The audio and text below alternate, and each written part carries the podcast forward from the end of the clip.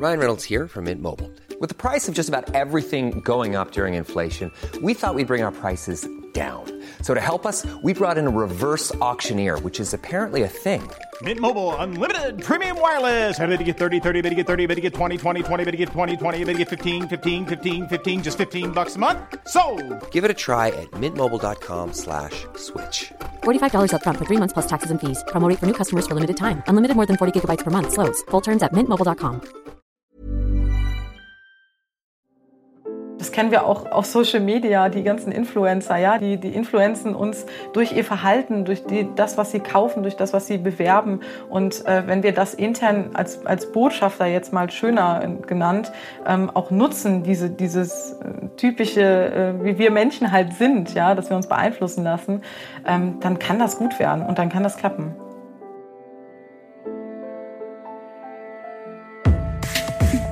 Think Beyond, der Podcast rund um interne Kommunikation. Hallo zu einer neuen Folge Think Beyond. Ich bin Desiree und heute geht es um die richtige Change-Kommunikation für euren digitalen Arbeitsplatz. Ich bin natürlich nicht alleine hier, sondern habe einen spannenden Gast mit mir im virtuellen Studio. Eine Expertin im Bereich Digital Workplace und Social Intranets. Sie berät bei Sunsinet ihre KundInnen zu den besten Lösungen und Strategien. Hallo Eva Rüttgers, schön, dass du heute hier bist. Hallo, ich freue mich auch. Danke für die Einladung. Ich habe es ja gerade in der Einleitung angesprochen, die richtige Change-Kommunikation für den digitalen Arbeitsplatz, für den Digital Workplace. Mhm. Aber ganz von vorne, was heißt Change-Kommunikation genau? Gute Frage, sehr allgemein. Ich glaube, da muss man so ein bisschen weiter ausholen, um das auch mal irgendwie in so einen guten Kontext zu setzen. Ähm, also wir erleben ja alle irgendwie Change-Prozesse, also Prozesse, die einen hohen Grad an Veränderungen haben oder mit sich bringen. Und äh, jetzt ist es ja hier in dem Kontext im Unternehmenskontext. Und ähm, ja, wenn man das eben dann mal übergreifend betrachtet, dann ist eigentlich Change Communication oder Change Kommunikation eben ein Teil von Change Management. Und ähm, wenn man das mal vergleicht mit so einem klassischen Projektmanagement, dann ist es eigentlich nur eine andere Art, wie man Projekte organisiert oder Stakeholder involviert. Ja, also da geht es nicht mehr darum, dass wir nur Stakeholder beeinflussen, sondern diese eben involvieren in Projekte und in den Austausch gehen, die Angst und diesen Widerstand irgendwie, irgendwie rausholen aus solchen ne, Change, Veränderungen. Ja. Mhm. Auf was kommt es dabei ähm, besonders an bei Veränderung? Ähm, ich glaube, der größte Erfolgsfaktor bei Veränderung ist eben die, die Nutzerakzeptanz, also dass wir den Nutzer mit reinholen und ähm, ja, diese Veränderung gar nicht so sehr spüren lassen. Ne? Also wir wollen ja irgendwie, dass ähm, die Hürde so klein wie möglich ist und das sollte natürlich dann auch bei Veränderungen immer der Fall sein, dass wir die Leute mit reinholen und das weniger spürbar machen. Mhm, also dann der, der Stichpunkt tatsächlich, der ist, die, die Menschen, die Mitarbeitenden mit reinzuholen, wie du sagst, mhm. mit äh, zu befähigen, ähm, selber vielleicht auch einen kommunikativen Part zu übernehmen, damit mhm. sie Teil der Veränderung sind und diese nicht nur äh, sozusagen vorgesetzt bekommen und mitmachen müssen. Ja, genau. Also wenn wir ja nochmal zum klassischen Projektmanagement zurückgehen, dann ist es ja so, dass wir theoretisch einfach unser Projekt managen und Stakeholder ähm, teilweise analysieren und mit reinholen. Ja, also die irgendwie abholen.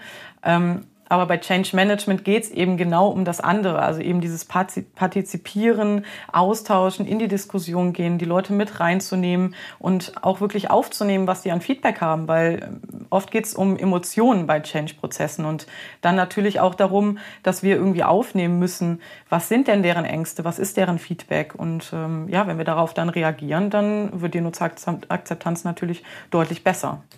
Hm. Hm. Mm, welche Bedeutung haben digitale Kanäle für die Change Communication? Ja, gute Frage. Also ich meine, äh, wir machen auch heute alles digital. Ne? Also ähm, auch im privaten Kontext ist alles digital. Wir haben Social Media, wir haben Chats, wir haben E-Mail, ähm, ja auch mal im Unternehmenskontext. Das heißt, digitale Kanäle an sich haben eine mega große Bedeutung und natürlich dann auch in der Change Communication. Wir haben ganz verschiedene ähm, Mitarbeitergruppen, Mitarbeiterinnengruppen, die eben irgendwie erreicht werden müssen. Und ein digitaler Kanal ist eben eine Möglichkeit, Mitarbeitende zu erreichen. Und äh, ich glaube, dass wir hier auf jeden Fall drauf setzen sollten. Wir sollten nicht nur darauf setzen, aber wir sollten die Plattform nutzen. Sie ist ja da und sie ist super einfach zugänglich. Also definitiv eine große Bedeutung.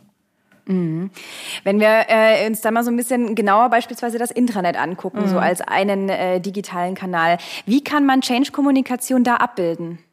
Also äh, im Allgemeinen sollte ja Change Communication die verschiedenen Phasen eines Change-Prozesses auch berücksichtigen.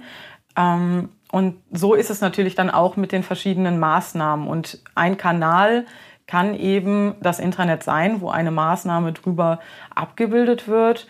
Und da sollten wir natürlich dann in die verschiedenen Phasen von den, dem Change-Prozess reinschauen und schauen, okay, welche Maßnahmen wollen wir wie umsetzen. Ähm, ich glaube, dass man im Intranet eben, wenn man eins besitzt, ja, das ist ja auch nochmal äh, eine, eine gute Voraussetzung für, für so einen äh, Prozess, ähm, dass man da auf jeden Fall vieles drüber abbilden kann, was offizielle Kommunikation angeht, was Informationen über ein Projekt angehen äh, geht. Da befinden wir uns vor allen Dingen in der ersten Phase, in dieser Awareness-Phase von, von Change, also erstmal die Mitarbeitenden zu informieren, zu involvieren. Da kann man natürlich dann schön Informationen platzieren oder eine News ausspielen, ähm, vielleicht auch Feedback einsammeln ja, also Umfragen darüber zu starten und so natürlich diese, diese ähm, Partizipation innerhalb des Projekts auch schön gestalten. Also ich glaube, dass ein Intranet eine sehr, sehr schöne Möglichkeit äh, ist, um darüber ja, Informationen abzubilden. Hast du Tipps, über welche Formate man das am besten machen kann? Die generelle Change Communication meinst du oder äh, mhm, ja. Ge genau. Mhm. Ähm, ja, also wenn wir ähm, sagen, dass wir eine verschiedene, dass wir verschiedene Zielgruppen haben, dann müssen wir natürlich auch schauen, worüber erreichen wir welche. Also wir haben ja verschiedene Mitarbeitenden äh, Gruppen, die wir erreichen müssen. Das heißt, wir haben, sagen wir mal zum Beispiel auch einen Mitarbeiter, eine Mitarbeiterin in der Produktion oder aber auch in der Verwaltung. Die erreichen wir durch verschiedene Kanäle und durch verschiedene Formate. Ähm, das kann man so ein bisschen vergleichen mit verschiedenen Lerntypen. Die einen lernen besser digital, die anderen lernen besser, äh, wenn man denen, mit denen an der Hand irgendwie Dinge durchführt. Und das müssen wir natürlich dann auch in der Change Communication ähm, ja, berücksichtigen. Das heißt, Formate, ähm, welche nutzt man am besten? Wir sollten definitiv einen Mix wählen. Ja, also digital, äh, aber auch eben print, äh, analog. Das heißt, äh, persönliche Gespräche führen, aber vielleicht auch zusätzlich eine Online-Umfrage starten, ähm, wir sollten ähm, in die Workshops mit, mit den Mitarbeitenden gehen, in Diskussionsrunden, die können persönlich stattfinden, die können aber auch digital stattfinden. Also da auf jeden Fall einen Mix finden, was natürlich zusätzlich immer schön ist, wenn solche, Info äh, wenn solche Projekte eingeführt werden.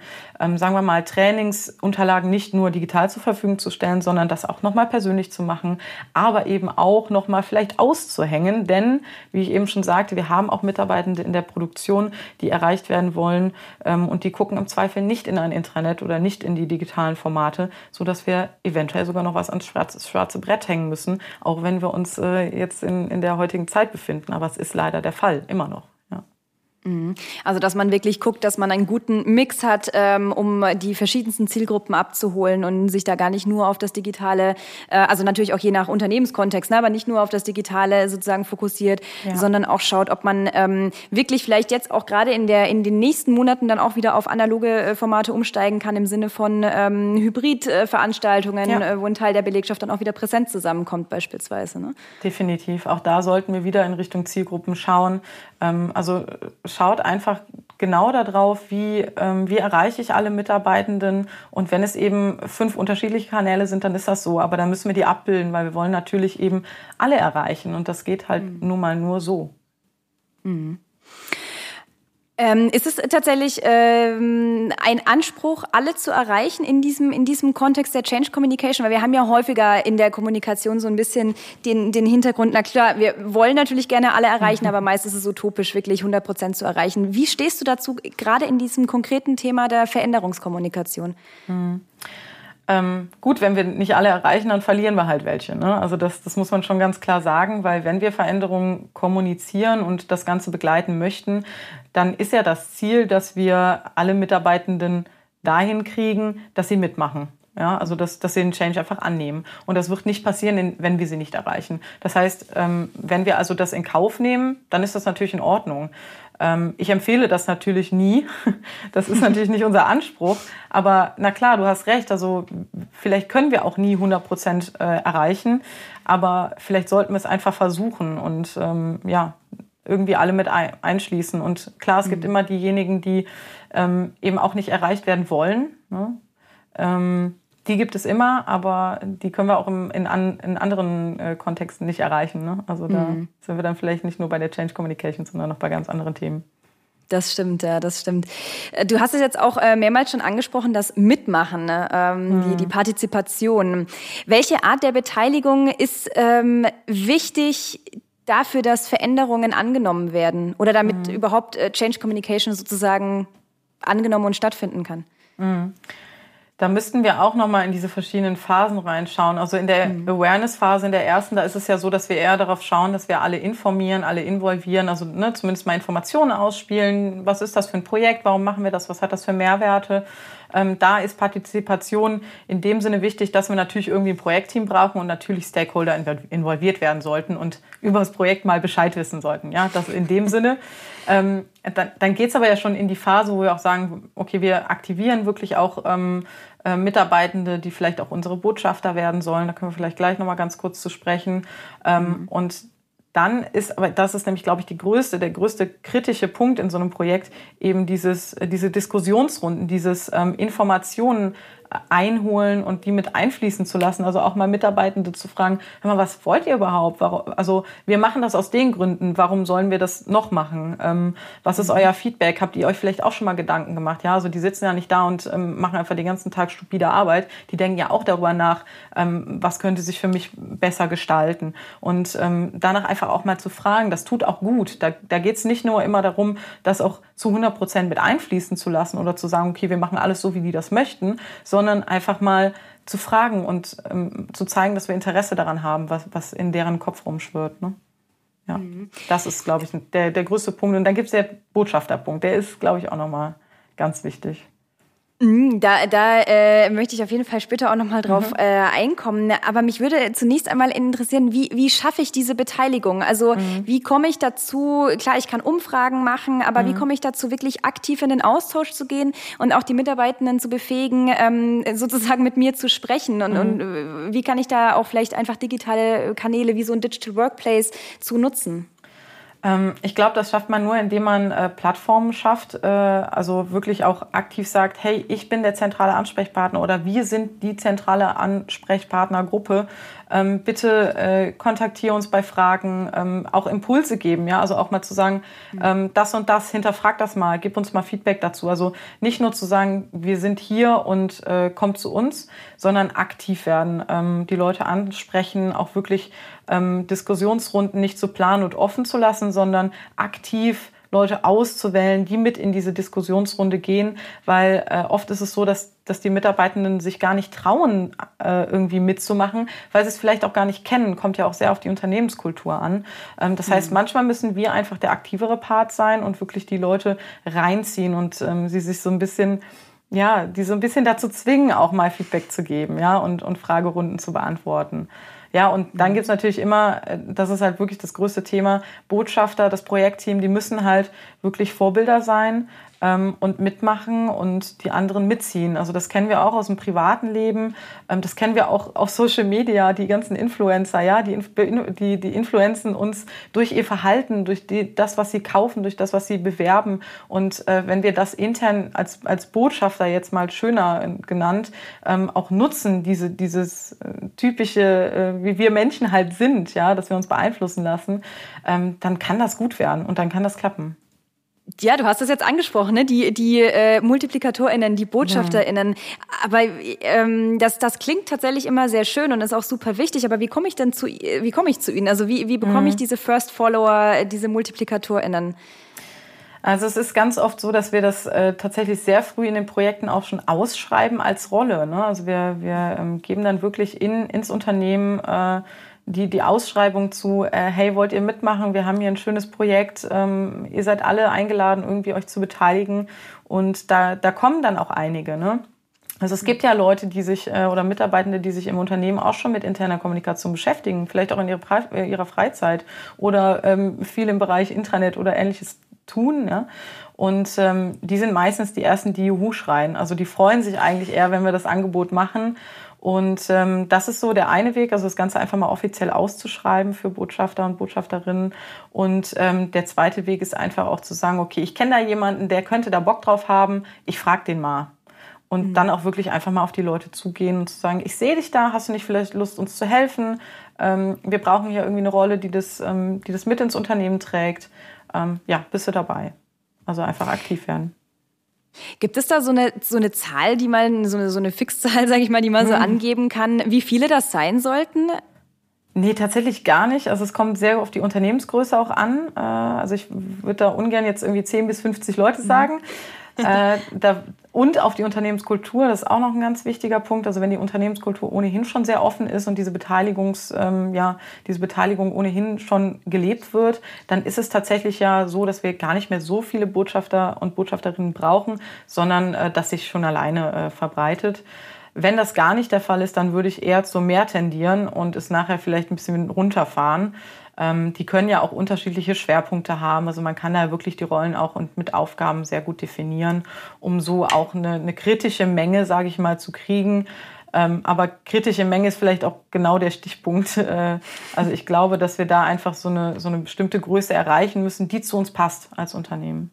Ja, wenn wir dann über dieses Thema sprechen, der, der Einbeziehung der Mitarbeitenden zur Kommunikation beziehungsweise äh, zur Befähigung der Kommunika äh, zur Kommunikation, äh, über InfluencerInnen, ähm, äh, BotschafterInnen im Unternehmen, mhm. dann kommt ja auch der Aspekt des Community Management äh, schnell auf, weil es muss ja auch tatsächlich jemand da sein, der, der sich dann die Kommentare beispielsweise in einem Social Intranet anschaut äh, zu verschiedenen Themen. Welche Rolle spielt dieses Community Management deiner, nach, äh, deiner Meinung nach in diesem Rahmen? Auch hier wieder eine sehr große. Wir kennen es auch wieder aus dem Privatleben, ähm, wie, wie viel äh, Communities tatsächlich mit uns machen und wie viel wir da beeinflusst werden. Ähm, nicht nur im Sinne von Botschafter und Botschafterinnen, sondern eben auch im Sinne von Moderation. Ähm, denn wenn wir eben einen digitalen Arbeitsplatz, einen, eine Social-Plattform einführen, dann ist es so, dass wir ganz, ganz viele Stimmen ganz plötzlich hören. Ja? Die sind äh, teilweise versteckt geblieben ähm, und äh, da müssen wir uns natürlich dann auch drum kümmern. Also wir müssen damit rechnen, dass da auch mal gutes und schlechtes Feedback kommt. Und ähm, da sind natürlich BotschafterInnen auch äh, tatsächlich genau richtig am Platz. Ne? Also die müssen da natürlich mitmachen. Es spielt eine sehr, sehr große Rolle. Und auch hier nutzt man meistens eben diesen Vorteil von, ähm, von diesen Fürsprecher und Fürsprecherinnen und schafft diese klassische kritische Menge, um auch Content zu generieren. Ne? Das ist auch mhm. mal ein ganz großer Punkt. Die meisten Unternehmen haben auch tatsächlich Angst davor, zu wenig ähm, User-Generated Content zu produzieren, äh, das nicht angeregt zu haben. Und da geht es natürlich auch darum, äh, wenn einer mal anfängt, dann gehen alle hinterher. Und ähm, das ist auch eine Rolle des Community Managements. Hm. Ähm, eine weitere Angst, die immer wieder auch ähm, bei, bei IK-Verantwortlichen äh, mal anklingt, beziehungsweise wenn man so in einen Austausch geht in manchen Unternehmen, ist so, äh, wie du sagst, diese, diese Angst vor den negativen Kommentaren, die mhm. ähm, bei der Öffnung, sage ich mal, ähm, oder bei der Nutzung eines Social-Intranets aufkommen können. Wie stehst du dazu? Die Weil häufig, häufig ist es ja tatsächlich so, dass gar nicht so viele negative Kommentare dann eigentlich kommen, ne? aber die Angst irgendwie trotzdem da ist. Also ich bin potenziell auch eher die Beraterin, die sagt, ähm, macht euch keine Sorgen. äh, tatsächlich bin ich da auch eher positiv gestimmt. Es ist einfach so, dass wir uns im Unternehmenskontext befinden und ähm, die Mitarbeiter und Mitarbeiterinnen, die tauchen da mit Foto und Name auf. Ähm, man muss da nicht viel Angst haben, dass negative Ko äh, Kommentare kommen oder unangebrachte. Ja, davor hat man ja vielleicht sogar noch mehr Angst, ähm, unangebrachte Kommentare zu kriegen. Auch hier ist es äh, einfach ähm, Tatsache, dass dieses Vorangehen und Vorbildsein ganz, ganz viel bringt und das Thema Moderation, es wird tatsächlich unterschätzt. Also Moderation ist wichtiger, als man denkt, aber nicht im, im Sinne von, wir müssen schlechtes Feedback oder schlechte Kommentare daraus kriegen, sondern im Sinne von, die Leute wollen Antworten, die Leute wollen ähm, ja, hören, was, was los ist. Und äh, ich glaube, das ist viel wichtiger und darauf sollte man sich viel, viel mehr konzentrieren als auf äh, die Angst vor schlechten und negativen Dingen. Ihr seid der Meinung, lebenslanges Lernen kennt keine festen Termine? Und ihr lernt lieber nach eurem eigenen Zeitplan? Dann sind die Videokurse der School for Communication and Management das Richtige für euch. Vom digitalen Know-how bis hin zu ansprechendem Content. Die inhaltliche Bandbreite ist groß. Alle Infos unter www.scmonline.de. Wenn äh, wir uns nochmal anschauen, ähm, diesen Punkt der, des Einbezugs von Stakeholdern. Mhm. In welcher Reihenfolge sollte ich denn am besten meine Bezugsgruppen innerhalb der Organisation ansprechen? Gibt es da eine Faustregel? Uh, würde ich jetzt nicht sagen. Ähm, also was, klar, wir haben diese typischen Change-Phasen, ähm, die ich ja eben auch schon mal angesprochen habe. Und da sollten wir natürlich im besten Fall erstmal das Management und die Stakeholder, die wichtigsten großen Stakeholder im Projekt abholen. Die sollten Bescheid wissen, bevor wir an die ganze Menge kommunizieren. Ja, das ist klar. ähm, aber sobald das passiert ist, müssen wir eigentlich nicht mehr auf eine Reihenfolge achten. Also ähm, sagen wir mal so, wir haben äh, Stakeholder im Projekt schon involviert, die werden ja meistens schon ohnehin mitarbeiten. Und sobald die Change Communication zu der gesamten Stakeholdergruppe, also den allen Mitarbeitenden startet, würde ich da keine Klassengesellschaft oder sowas bilden, sondern einfach sagen, wir machen das Ding hier auf, ähm, alle wissen direkt Bescheid ähm, ohne dass man da nochmal Stufen einbaut. Da bin ich kein Fan von. Es kann sein, dass es Unternehmensstrukturen äh, gibt, wo das nochmal der Fall sein kann, weil es wichtig ist aus bestimmten Gründen. Ich würde aber eben erstmal versuchen, alle gleichzeitig einzubeziehen, also abgesehen von den wichtigen Stakeholdern, die natürlich in der Projektplanung schon dabei sein müssen. Mhm. Welche wären das? Äh, also jetzt konkret im Sinne des digitalen Arbeitsplatzes würde ich natürlich, also kommt es ganz oft äh, von der internen Kommunikation aus, das Projekt. Ne? Dann Projektleitung, äh, gleichzeitig Doppelspitze mit der IT, also ganz, ganz klassisch würde ich das jetzt mal so beschreiben. Ähm, ich beziehe gerne in den Projekten, die auch ich in der Beratung habe, noch HR mit ein, einfach weil die sehr viel Kontakt zu vielen Mitarbeitenden haben und die Strukturen gut kennen. Das Thema äh, Betriebsrat wird oft unterschätzt. Die involviere ich sehr, sehr gerne, sehr früh. Äh, meistens sogar vor Workshop. Dann nehme ich die sogar auch mit in den Workshop rein. Das hilft immer, äh, um dann nicht im Nachhinein noch äh, irgendwie noch Informationen zu kriegen, die einen irgendwie das Projekt stoppen oder so lassen. Ähm, genau, Betriebsrat, IT, IK, UK, klar, kann auch Unternehmenskommunikation sein. Und dann kommt es natürlich noch darauf an, ob wir äh, ja, jemanden aus zum Beispiel der Produktion noch dabei haben wollen, um Zielgruppen besser einschätzen zu können, äh, je nachdem, ob man auch Analysephasen durchgeführt hat oder nicht. Das gleiche dann Verwaltung und so weiter. Also Unternehmensstrukturen kennen und da so ein paar Stakeholder rauspicken, die für einen wichtig erscheinen. Es kann ja auch sein, dass wir extrem viele Change-Prozesse haben, die sich mit digitaler Transformation äh, beschäftigen. Es gibt vielleicht einen Innovation Manager. Auch solche Menschen können sehr, sehr wichtig in Projekten sein und uns viel Input liefern. Und klar, da kann man natürlich auch äh, offen offen sein und sagen, kommt mit rein, wir haben hier ein wichtiges Projekt, es geht um interne Kommunikation, es geht um Digitalisierung, unterstützt uns doch, wenn ihr Lust habt. Mhm. Ja, das äh, alles, worüber wir jetzt gesprochen haben, in dem ersten Schritt steht und fällt letztlich mit der Unternehmenskultur. Du mhm. hast es vorhin auch schon mal angesprochen. Ähm, wie muss die Unternehmenskultur aufgestellt sein, um Change Communication wertschätzend und einbinden in den Digital Workplace ähm, ja, einzubinden, äh, dort abzubilden? Mhm. Also ich würde schon sagen, dass Change Management oder Change Communication innerhalb jeder Unternehmenskultur funktionieren kann. Mhm. Ähm, in der einen ist es eben, ist die Plattform schon besser geschaffen als in der anderen, das, das ist klar. Aber im Endeffekt geht es darum, äh, vielleicht auch Unternehmenskultur zu verändern, indem man Change Management, Change Communication macht. Äh, vielleicht sind, sind die Mitarbeitenden das auch vielleicht erstmal nicht gewohnt, äh, involviert zu werden, dann kann das komisch wirken. Ähm, dann sollten wir das aber auch kom ko äh, konkret kommunizieren. Dann sollten wir auch sagen, hey, wir wollen irgendwie jetzt heute mal was anders machen. Wir haben was Neues ausprobiert. Ähm, wir brauchen euch hier. Wir wollen, dass es diesmal irgendwie Akzeptanz findet. Macht doch mit. Ähm, also da, da würde ich gar nicht davon ausgehen, dass äh, das Unternehmenskultur das Ganze stoppen kann. Ähm, innerhalb des äh, Digital Workplace ist es natürlich so, dass wir dann den Kanal auch dahingehend ausrichten müssen. Ne? Also vielleicht waren vorher keine Umfragen platziert worden, das müssen wir dann tun. Äh, vielleicht haben wir vorher nicht über interne Projekte informiert, dann sollten wir es tun. Also klar, da verändert sich natürlich dann auch noch mal was, aber das ist ja auch Teil dieser Arbeit, ne? Teil des Changes. Ja. Eignet sich dann äh, der Digital Workplace in jeder Organisation für äh, Change-Kommunikation? Das kann man, glaube ich, so nicht verallgemeinern. Die Frage ist ja, wie etabliert ist der digitale Arbeitsplatz bereits äh, und welche Säulen der internen Kommunikation werden überhaupt darüber abgebildet? Also Ziel ist es ja, darüber Kommunikation zu betreiben und Partizipation ähm, äh, ja, zu leben. Und wenn wir jetzt zum Beispiel nur den Part Kommunikation, also nur die Säule Kommunikation über den, äh, den digitalen Arbeitsplatz ähm, abbilden, dann kann auch erstmal nur das äh, als, als Change Communication Maßnahme genutzt werden. Ähm, wenn wir es aber dahingehend anpassen, dass wir eben auch Partizipation leben, dann ist es natürlich auch so, dass wir Umfragen starten können. Dieses ganz klassisch, was ich auch gerade gesagt habe. Potenziell ist es aber eben ein starker Kanal, ein starker digitaler Kanal. Ja, also wir dürfen nicht vergessen, dass es nur der digitale ist. Wir müssen natürlich auch noch mhm. analog le leben und denken. Ähm, aber ich würde es potenziell mit Ja beantworten, wenn du mich so fragst. Also ja, es, es äh, eignet sich dafür. Sehr schön. Nehmen wir jetzt mal an, wir haben ein Unternehmen ähm, vor uns, was Unternehmenskultur technisch tatsächlich noch sehr geschlossen ist, ähm, mhm. was recht konservativ ist, in der Regel oder sagen wir mal bisher seine Mitarbeitenden eigentlich nicht so ähm, partizipativ dabei sein lassen hat. Wie kann ich die Unternehmenskultur für Austausch und Mitgestaltung öffnen. Ähm, hast du da so, so ein paar Tipps, wo man sagt, okay, das ist sowieso ein super langer Prozess, aber damit sollte man starten? Hm.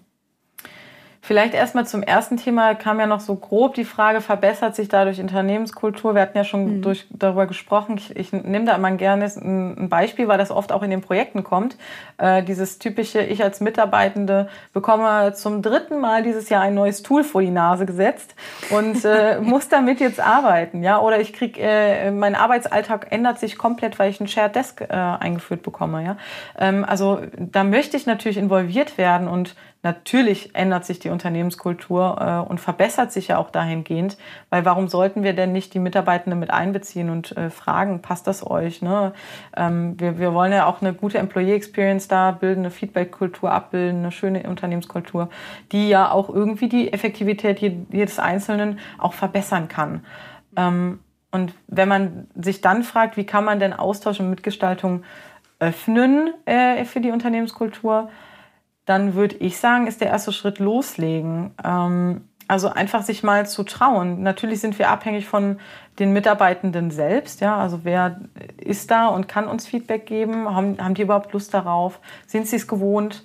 Ähm, und wenn man jetzt mal ehrlich ist, wir kennen es aus dem Privaten, ich sage es jetzt zum dritten Mal, glaube ich, mhm. Äh, aber da tun wir es ja auch. Also wir haben auch Plattformen, wir haben Raum, wo genau das geschaffen wird, wo wir Feedback geben können. Es gibt nicht ohne, äh, ohne Grund Kommentare und Likes, die relativ einfach zugänglich sind.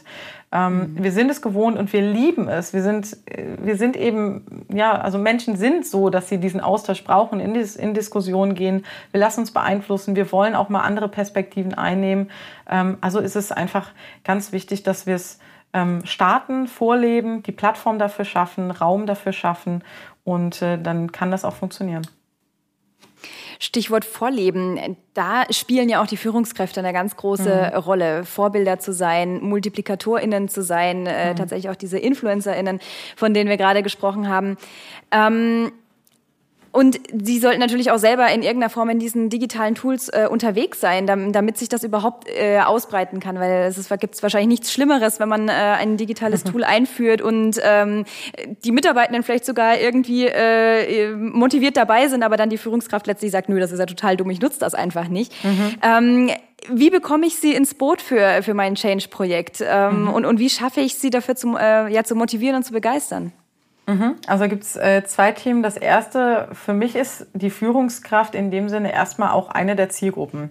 Ähm, das heißt, äh, ich analysiere das immer aus so einer anderen Perspektive. Natürlich bin ich, wenn ich jetzt Projektmanager in, der, in dem eigenen Unternehmen bin, immer so ein bisschen ähm, ja schon beeinflusst in meiner Denke. Wenn ich aber als Beraterin in so ein Projekt einsteige, dann sage ich, das ist eine unserer Zielgruppen und wenn wir die involvieren wollen, dann müssen wir schauen, was ist deren Nutzen, was ist deren Mehrwert für solche Tools, Plattformen. Das heißt, wenn das geschaffen ist, dann kriegen wir die ohnehin involviert und dann müssen wir das Ganze natürlich genauso kommunizieren, wie wir es bei anderen Mitarbeitenden auch tun. Also Mehrwerte klar machen. Warum wollen wir dieses Projekt? Effektivität, also ganz ehrlich, Führungskräfte, und das ist, da bin ich jetzt mal ehrlich, die stehen auf Zahlen, Daten, Fakten. Ähm, zeigt denen auf, welche Erfolgsfaktoren wir haben, ähm, macht Dinge messbar, äh, schaut, dass ihr KPIs definiert, die ihr nachher auch messen könnt und sagen könnt, hey, hier, das ist ein Riesenerfolg gewesen, macht doch mit. Ähm, also wirklich hier versuchen, Dinge aufzuzeigen, Management Summary des Projekts und so weiter. Also hier wirklich schauen, Führungskräfte wollen eventuell anders involviert werden, aber eigentlich geht es genau um das Gleiche, nämlich um Change Communication, involvieren, partizipieren, Zielgruppe. Das sind ganz klassisch die gleichen Themen, nur halt eben andere Inhalte. Es heißt, ein Bild sagt mehr als 1000 Worte. Wenn das stimmt, wie viel sagen dann 24 Bilder pro Sekunde? Und das dreieinhalb Minuten lang. Jetzt herausfinden mit Hill Productions. Top Bewegtbild. Zum Bestpreis. Mehr auf hill-productions.de.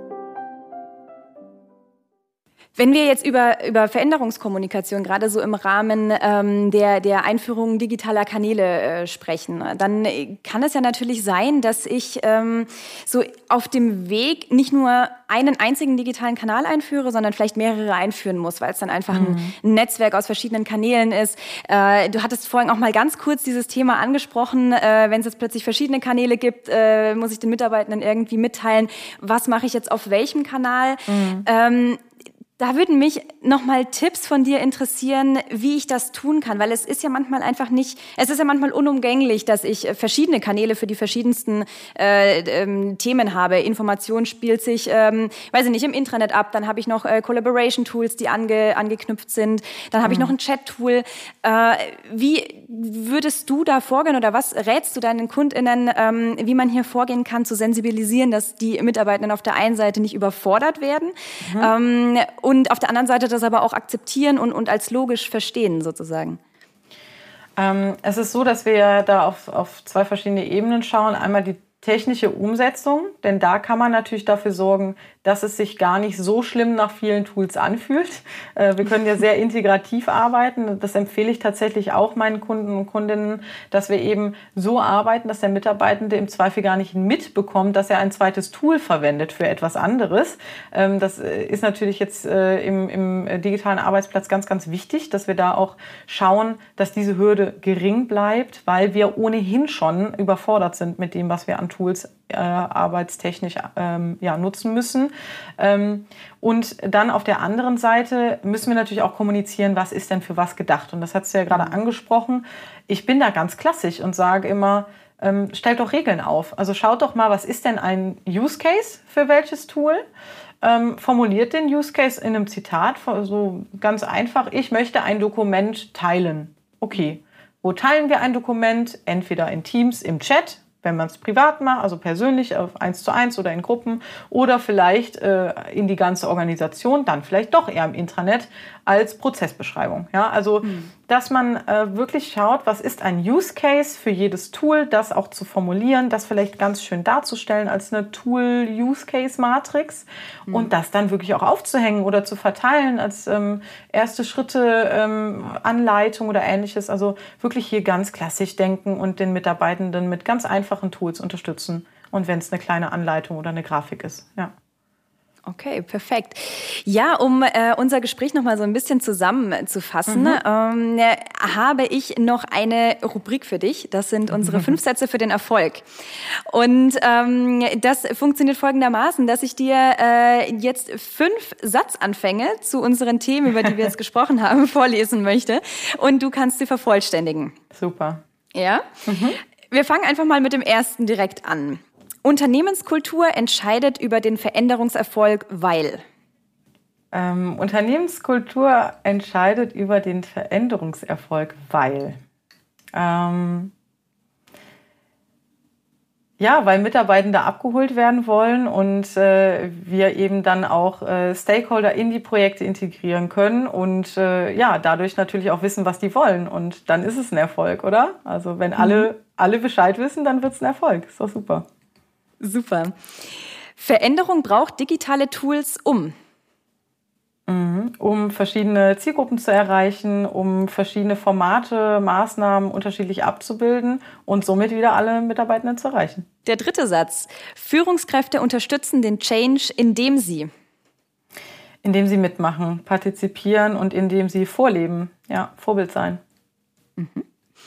Digitale Tools unterstützen MultiplikatorInnen, indem sie indem sie Plattform äh, für deren Nachrichten sind. Also sie sind ja in dem Moment Sprachrohr und sie brauchen ja irgendwie ein Medium, worüber sie kommunizieren können.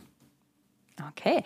Und der letzte Satz, Lust auf den digitalen Wandel entsteht durch.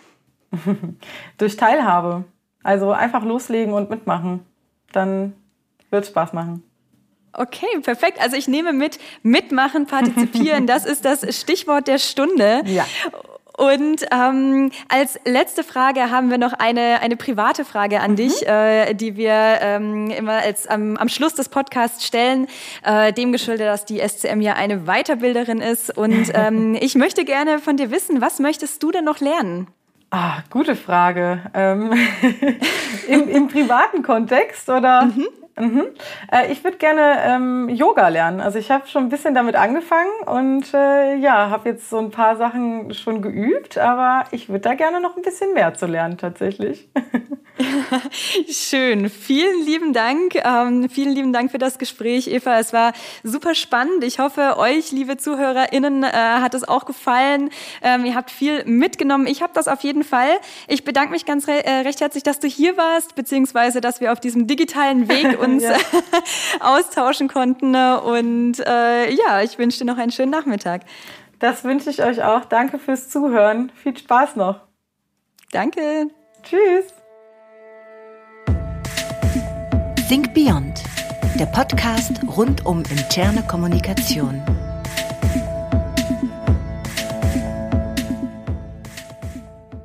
Think Beyond ist ein Podcast der SCM und wird produziert von Hill Productions.